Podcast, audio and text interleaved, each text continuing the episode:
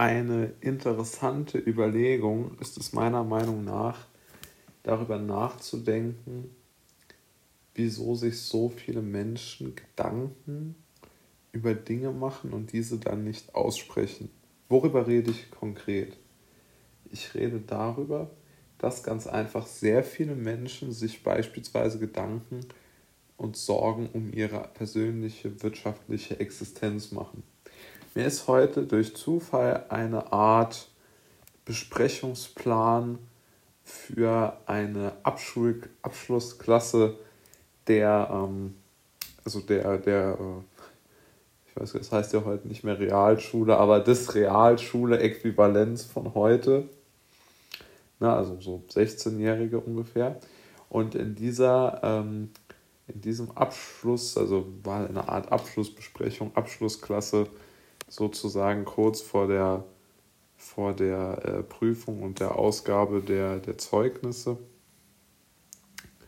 gab es dann noch ähm, eine Art äh, für, äh, zu, äh, Zusammentreffen, so eine Art Seminar nenne ich es jetzt mal, es wurde anders benannt, aber das ist ja vollkommen egal.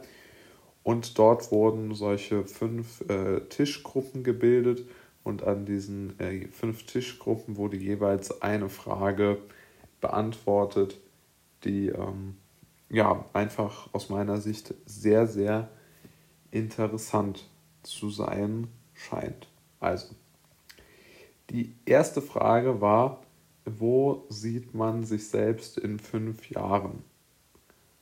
Das ist ja schon mal eine interessante Frage. Und die zweite Frage, die ich auch noch mir herausgepickt hatte, ist die nach den Sorgen tatsächlich, die man sich in seinem Leben macht. Und die dritte Frage von diesen fünfen war ähm, besonders äh, interessant, weil da ging es dann um die Wünsche, die man an das eigene Leben hat. Und ich finde es wirklich sehr interessant, dass sich äh, immer jüngere Leute Gedanken darüber machen müssen, wie sehr sie äh, in irgendeiner Art und Weise, ich nenne es jetzt mal grob, übervorteilt werden. Ja, also alle diese drei von fünf Fragen die anderen zwei Fragen waren aus einem völlig anderen Kontext und auf die Schule bezogen, aber immerhin drei von fünf Fragen, die heute 16-Jährigen gestellt werden, beziehen sich auf Zukunftsängste. Denn es ist ja ganz klar, dass Wünsche, wo sehe ich mich in fünf Jahren und tatsächliche Ängste und Sorgen also ich meine, diese drei Dinge, die sind ja untrennbar miteinander verknüpft, nicht wahr? Also wenn ich nicht weiß, wo ich in den nächsten fünf Jahren bin, äh, dann habe ich deshalb ja schon mal auf jeden Fall Sorgen und den Wunsch, dass es anders ist und ich weiß. Dass, ich, dass es mir gut geht, dass ich das habe, was ich gern hätte. Im Grunde genommen ist ja das auch eine blöde Frage, wenn man sich überlegt, wo sehe ich mich in fünf Jahren. Darauf antwortet jeder Mensch völlig zu Recht instinktiv äh, aus meiner Sicht das, was ich gerne hätte. Das wäre ich gerne in fünf Jahren oder dort würde ich gerne stehen. Das heißt, in fünf Jahren, wenn man diese fünf Jahre noch überlebt, ähm, weiß man, also äh, sozusagen am 6. September 2026 weiß ja jeder, was er gerne hätte. Und dort würde er sich jetzt dann gerne sehen. Ja, das ist ja völlig klar. Also im Grunde genommen irgendwie eine unsinnige Frage. Und vor allen Dingen hat sie auch absolut keinen philosophischen oder gar technischen oder irgendwo intellektuellen Mehrwert. Denn es ist das, das reine Formulieren von Wünschen, aber es ist überhaupt kein äh, Fleisch an diesem Knochen.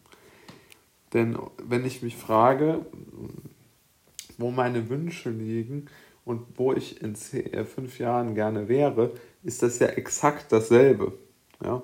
Also diese Frage ist im Grunde genommen deckungsgleich. sie ist im Grunde genommen deckungsgleich und wenn man dann noch eine ähm, Kategorie hin, hinzurechnet, dann muss man ja auch hinzurechnen, äh, dass äh, also die, die dritte, dritte Kategorie war ja, was, äh, was man für welche Sorgen einen, einen betreffen. Und das ist ja auch relativ einfach, denn die, die einzigen Sorgen, die man sich ja im Grunde genommen macht, ist, dass man nicht das hat, was man gerne hätte. Und das kann ja alles sein. Zwischenmenschliches, materielles. Also im Grunde genommen sind diese Fragen alle relativ unsinnig, weil wir uns die aus meiner Sicht instinktiv tief in unserem Innern sowieso schon stellen. Das heißt, diese Fragen können auch gar keine neuen Gedanken mehr ähm, zum, äh, zum, zum Vorschein haben.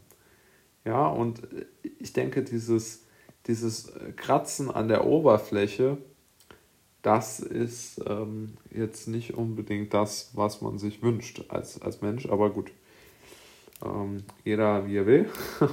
aber man muss schon sagen, eine interessante Thesen, These ist es auf jeden Fall, dass äh, diese ganzen Fragen ja vollkommen überflüssig und, und unnötig sind im Grunde.